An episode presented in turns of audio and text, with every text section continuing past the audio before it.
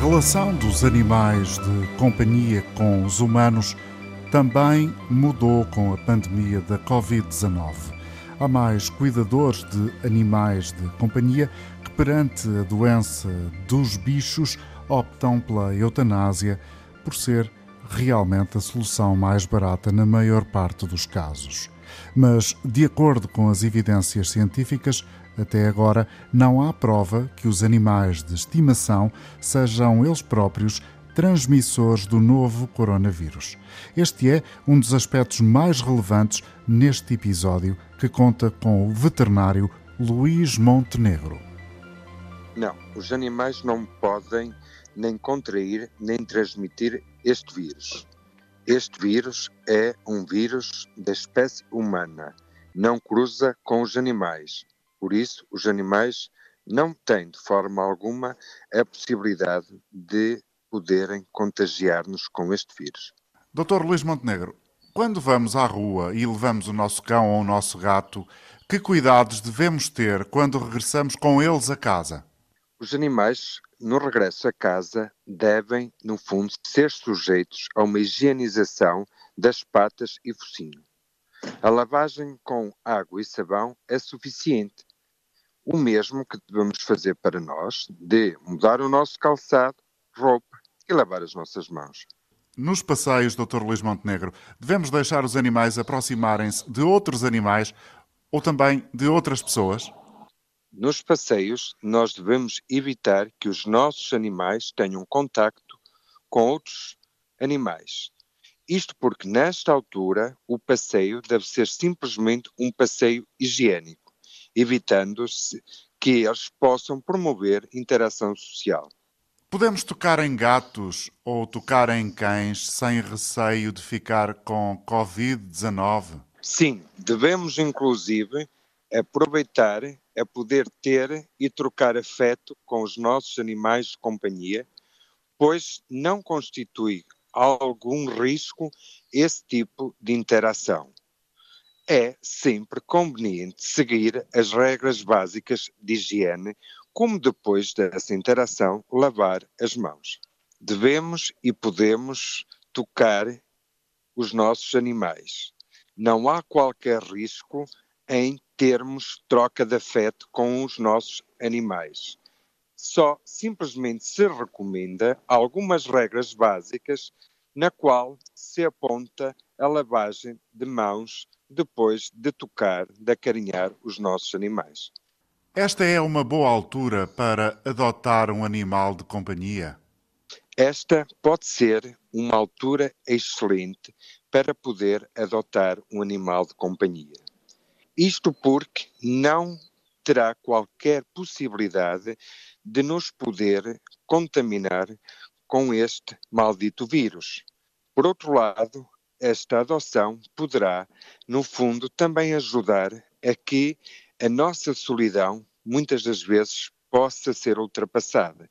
Inclusive, toda a relação que podemos criar com o animal de companhia pode ajudar bastante a melhorar a nossa saúde mental.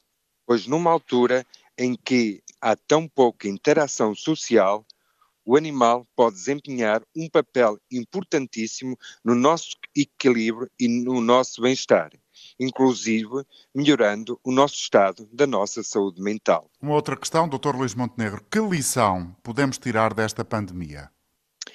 Esta pandemia surge pelo facto de há muito tempo não respeitarmos corretamente a relação da saúde dos humanos com a saúde animal e ambiental.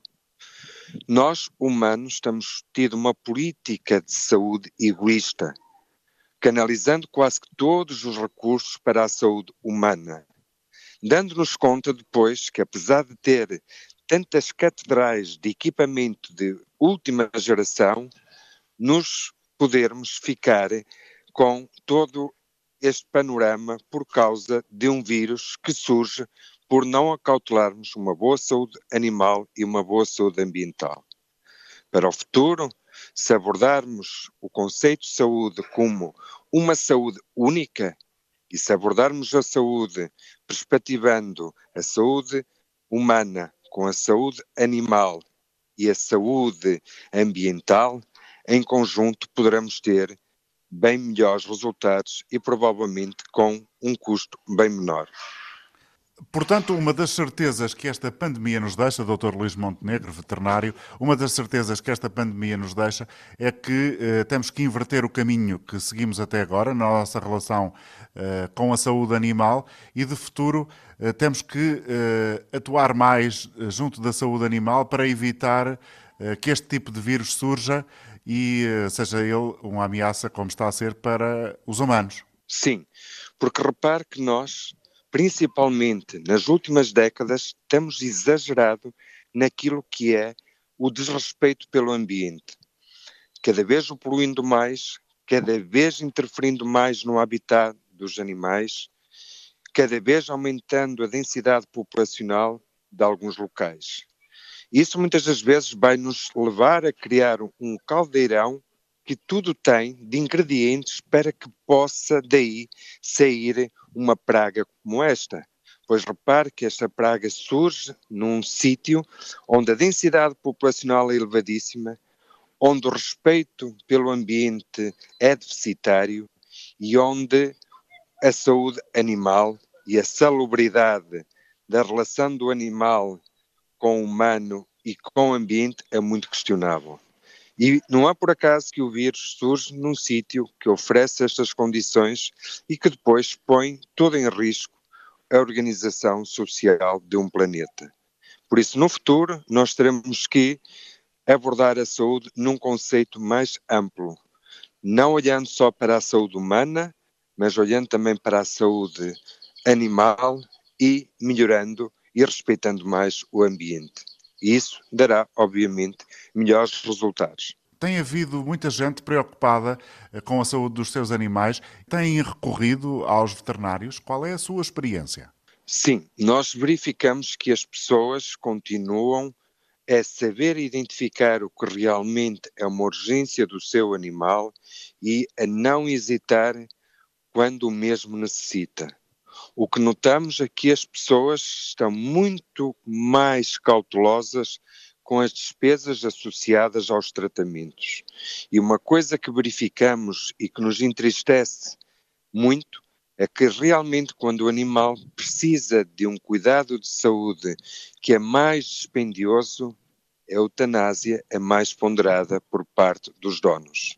Porque têm e começam a sentir menor disponibilidade financeira e esse receio leva a que muitas das vezes não possam patrocinar uma boa saúde do seu animal. Portanto, eh, em conclusão, esta pandemia que afeta apenas humanos vai deixar também marcas muito significativas uh, na relação que cada um de nós tem com, com os animais de estimação Uh, se esta descrição que o senhor fez for, uh, digamos assim, o estado da arte uh, da maioria das relações entre dono e animal quando o animal está doente. Sim, porque sem dúvida que este confinamento social reforça inclusive os laços do tutor com os seus animais. O problema é que a medicina veterinária é toda custeada pelos tutores e tem, inclusive, uma taxa de IVA de 23%, pelo que o tratamento, a saúde do animal é, sem dúvida nenhuma, dispendiosa. E começando as famílias a sentir, no fundo, menos recursos financeiros, elas próprias também poderão disponibilizar menos investimento para tratar as patologias que os seus animais podem eh, eh, sofrer e que necessitam de alguns tratamentos.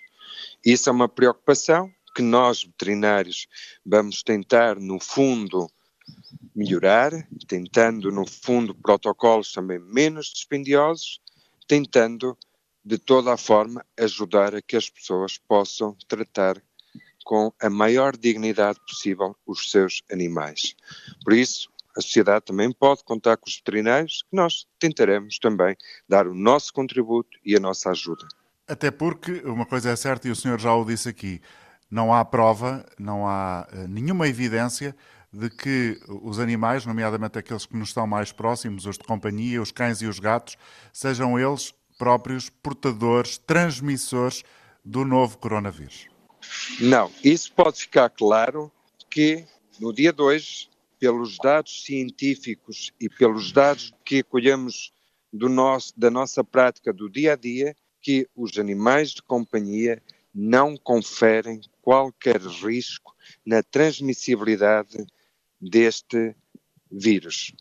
Em relação a isso, podemos estar tranquilos, os nossos animais não se vão contaminar nem conferem risco à sociedade na transmissibilidade deste vírus. Cães, gatos, hamsters ou passarinhos, não há provas que possam ser eles próprios transporte do vírus Covid-19.